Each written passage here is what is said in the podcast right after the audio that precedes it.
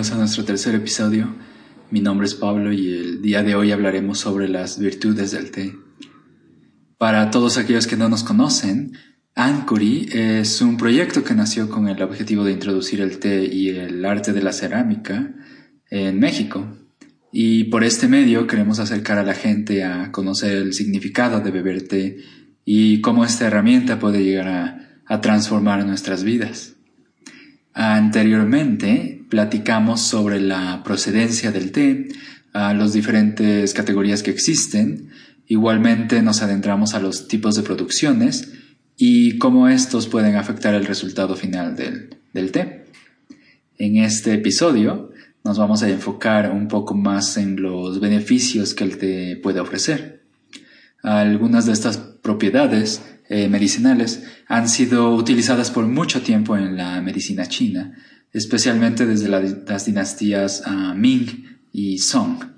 Y en Occidente apenas se le está reconociendo como una medicina muy poderosa para la parte física de nuestro ser. Pero antes de, adentrarnos en, a los beneficios del té, es importante concientizar que todos los elementos que tenemos a nuestro alrededor son herramientas para poder tener una mejor vida, siempre y cuando no, causen ningún daño.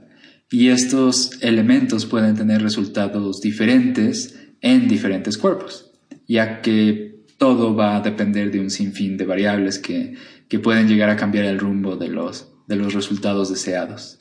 Por ejemplo, si tenemos una vida con una pésima alimentación y bebemos té para, para bajar de peso, puede llegar a ser obvio que, que, los beneficios serán limitados. Por otra parte, una persona con una sana alimentación puede llegar a obtener estos beneficios de, de manera un poco más rápida. Algunas de las virtudes conocidas hasta ahora incluyen a la planta como un estimulante natural, un preventivo para los dolores de cabeza, un apoyo para la digestión, un regulador a la temperatura, eh, mejora la concentración, es un antibacterial y un diurético. Y muchos de estos beneficios eh, fueron reconocidos por la medicina china hace mucho tiempo, pero recientemente se han hecho estudios y se ha determinado que efectivamente son, son beneficios reales, especialmente por, por la medicina occidental.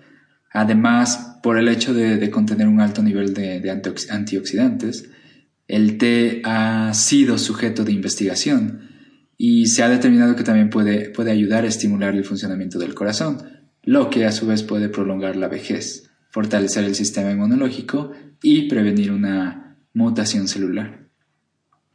Y hasta ahora creo que todos pensamos que estamos frente a una, planta mágica que, lo cura todo, pero eh, debemos tener cuidado con, con esta idea. Como, como todo en la naturaleza, cada planta existe por una razón y cada razón puede llevar al hombre a utilizar esta herramienta en exceso, lo que hará contraproducente su utilidad. Y esto es algo con lo que debemos tener cuidado.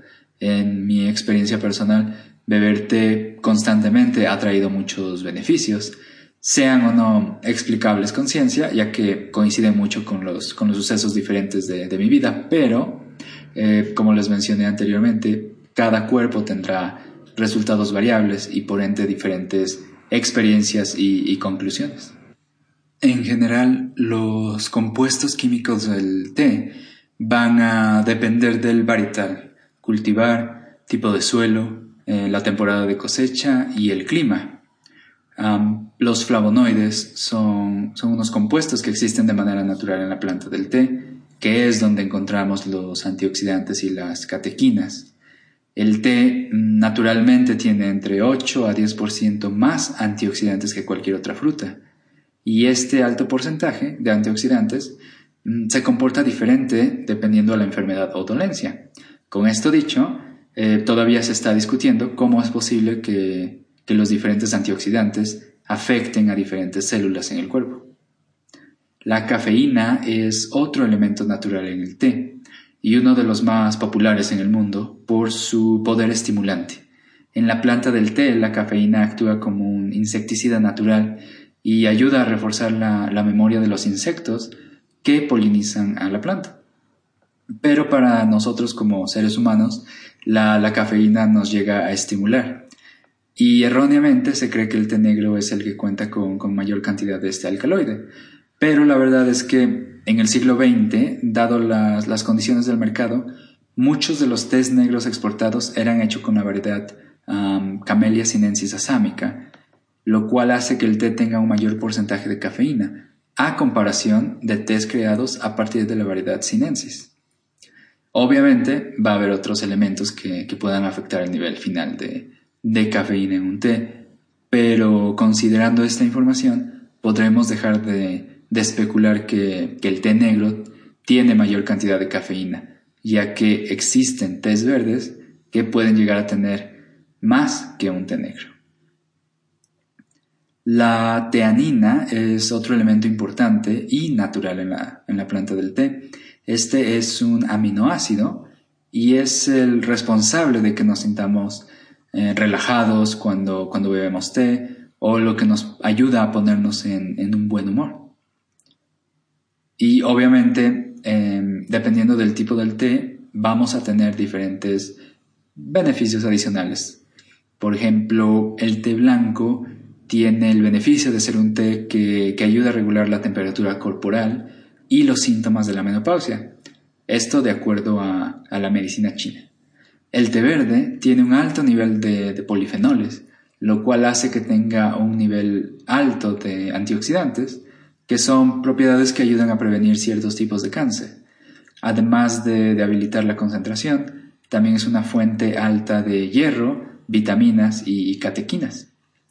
El té oolong o té azul tiene un efecto de quemar grasa lo cual ayuda a bajar de peso si se bebe constantemente, ya que ayuda a la metabolización de los lípidos. Además, por su alta concentración de aceites aromáticos, tiene el efecto de ser un, té relajante. La cafeína presente en el té negro se absorbe más rápidamente por el cuerpo, lo que hace que este té sea más efectivo como estimulante que otros tés. Y por último tenemos el dark tea, específicamente el puert. tiene más beneficios relacionados al sistema digestivo, además de ser un, suplemento alimenticio. También es considerado como un depurador para regular el sistema digestivo y eliminar el, colesterol del cuerpo. El té, como cualquier elemento natural, está lleno de beneficios que a veces son reconocidos por la ciencia y otras veces son beneficios que se presentan en experiencias únicas. Y aunque estos beneficios nos ayudan, em, debemos ser conscientes que el beber té es mucho más que elevar nuestros antioxidantes o, digerir mejor.